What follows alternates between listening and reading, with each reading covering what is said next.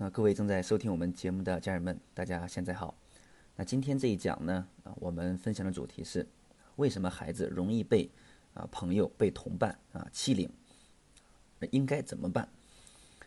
呃，我们在呃前两讲我们讲过啊，这个在学校里面被同伴欺负啊，呃，是孩子厌学、不愿意去学校的啊一个原因之一，包括呃我们的孩子啊经常欺负别人。那有可能也是因为啊，之前经常被别人啊欺负。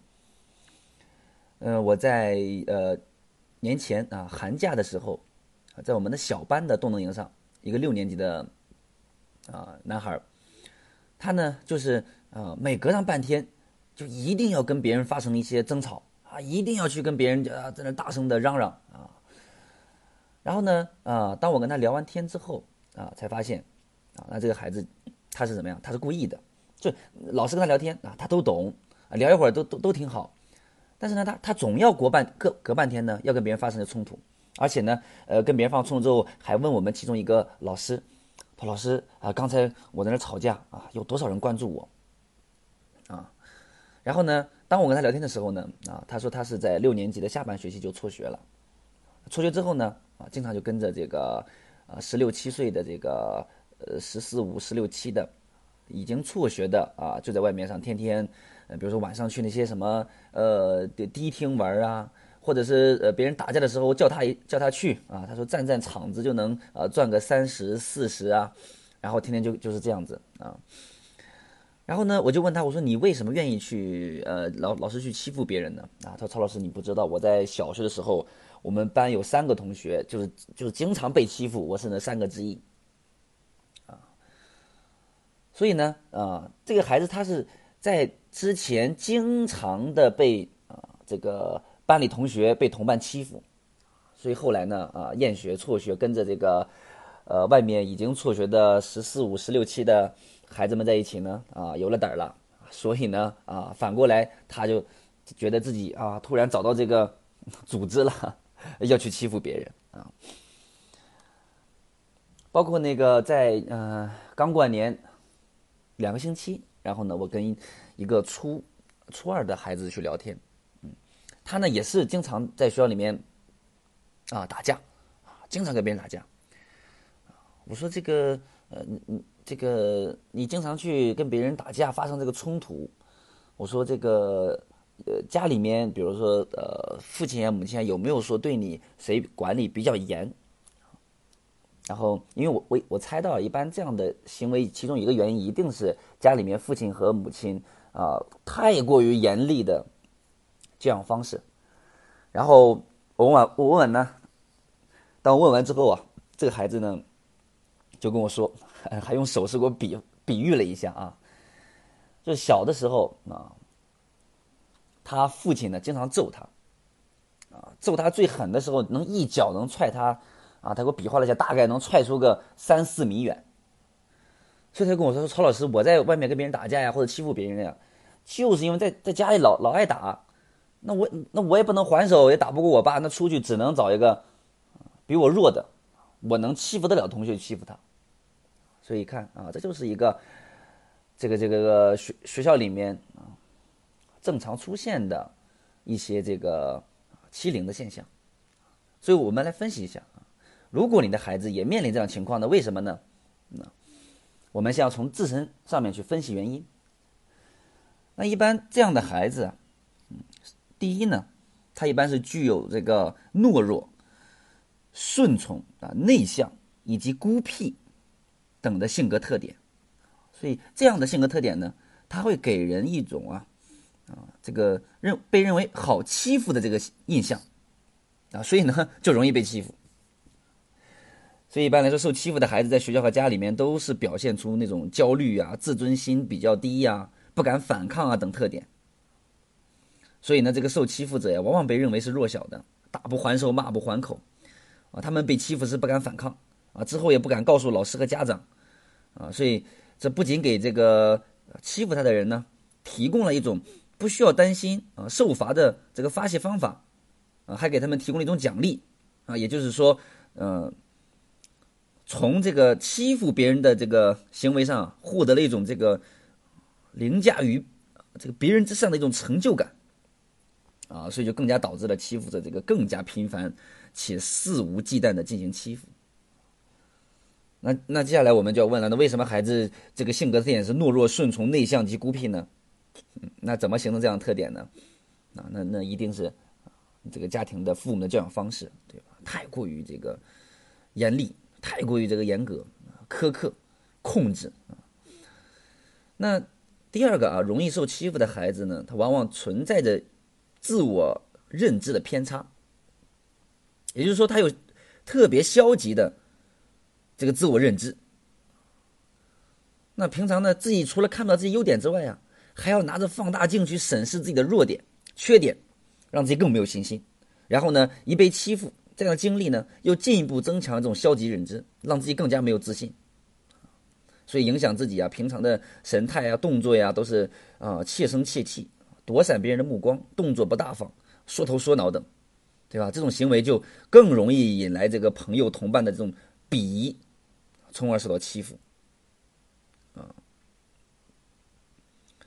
那这样的孩子呢，一般朋友也特别少，呃，更可能会因为不合群而被欺负，所以这种是一种这个孤立无援的状态啊。那第三种情况呢，一般容易受欺负的这个孩子呀，啊，他原因可能来自于啊学校与家庭对欺负事件的不当处理有关。呃，去年暑假一个。这个这个这个，呃，学生啊，上我的课啊，中学班的啊，大班的这个动能营，然后呢就跟我聊天，他曹老师，我在学校也待不下去，我都不敢去。我说为什么不敢去呢？他去去了就就就挨打，天天有人就找着你挨打。那有的人如果说屈服了啊，呃，比如要钱给钱，或者是这个被被被被骂一顿打一顿啊，那还好点啊。然后呢，他们打我呢，我我我就我就不服。啊，所以呢，他们总是，但是他们都是成群结队来，来来来来来去堵我学校门口啊、厕所里边啊啊！我说你跟跟老师说呀，然后呢，他说我跟老师说了，啊，老师就说，哎呀，你就离他远一点吧，啊，就是说校风不好，啊，这个老师对那些经常闹事的孩子呀，都已经是怎么样管不了，甚至是不敢管，那老师的心态就是就盼着这些学生毕业赶紧走。对于这些现象呢，啊，他们不知道是因为这个经常打人的孩子是父母是很有权势，还是说这个老师也是在忌惮什么？总之，呃，老师的这个回馈就是啊，你你躲他远一点，对吧？啊，你你你你你你不要去惹他。那那个我最开举的那个例子啊，六年级那个小男孩啊，六六年级下半年辍学。啊，经常欺负别人，那自己之前被别人挨打啊，经常被被别人捅欺负。然后当时我也问他一个问题，我说你你有没有这个告诉你父母啊？他说我跟我妈妈说了啊，我妈妈就说啊，这个这个你你不惹人家人家能欺负你啊？你离他远一点不就行了啊？你看，呃，母亲是这样的一个这这个态度。然后我说那你跟你爸说了没有？然后呢？他说：“我跟我爸说了，我爸说了是这么说的。他说他爸说的是，啊，等有空，呃，你爸我去弄死他，啊，所以，啊，所以这就是一个呃家庭的处理的一个态度啊。所以你就会发现这样的情况导致孩子最后啊厌学辍学，跟着一个呃跟着这种这种这种感觉比较有安全感的这个这个群体组织在一起，那会就是就会做这样的事情，啊，啊，所以。当孩子受欺负了啊，或者欺负别人了，对吧？我们作为呃父母啊，一定要处理的，一定要这个啊恰当处理，跟学校也做好良好的这个沟通沟通，对吧？啊，也不能说受到欺负了。像我去年八月底去这个保定的一所中学讲课啊，校长跟我说到啊，在前年他们两个同学打架，最后导致了父母。双方父母各叫了一帮人冲进学校，保安都没拦住，最后报警了。那这样的处理方式更不恰当，那孩子不不更以后更更容易在这个打架当中，除了没有吸取到教训，还可能会去滋生一些什么样的心理啊？好，这是我分析的三个原因。那那如何减少和避免这个孩子被欺负呢？呃，那给大家提几个建议吧。啊，第一个就是啊，我们要去呃改变孩子对自我认知这种消极或者是压抑。那怎么改变呢？那我们要去发现孩子闪光点呀，及时表扬和鼓励呀，对吧？给孩子去布置一些力所能及的任务，让孩子在这个过程当中获得成就感，提高自尊心和自信心。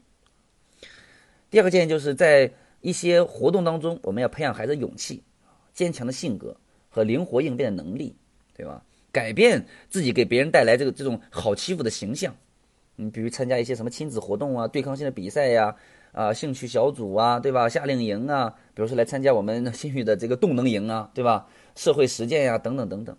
啊那这个第三个建议就是，我们要去引导孩子怎么样去交朋友啊，对吧？你你怎么跟朋友相处啊？提升人际交往的能力呀，啊，怎么这个融入一些好的同伴群体？怎么拒绝一些不良的这个这个朋友圈呀？第四个就是营造良好的家庭氛围，对吧？这个一定是啊，不要对孩子过分的这种啊这种这种控制。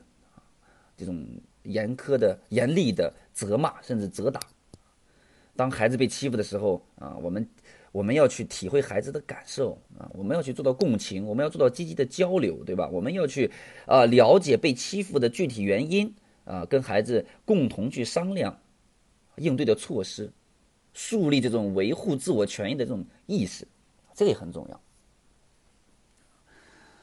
嗯，好，那今天这一讲就讲就分享到这里啊，重点给大家分享，尤其进入青春期啊，这种同伴啊，融入一个小圈子、小群体啊，被欺负啊，交际的呃这样的问题啊，啊，希望大家可以啊有收获。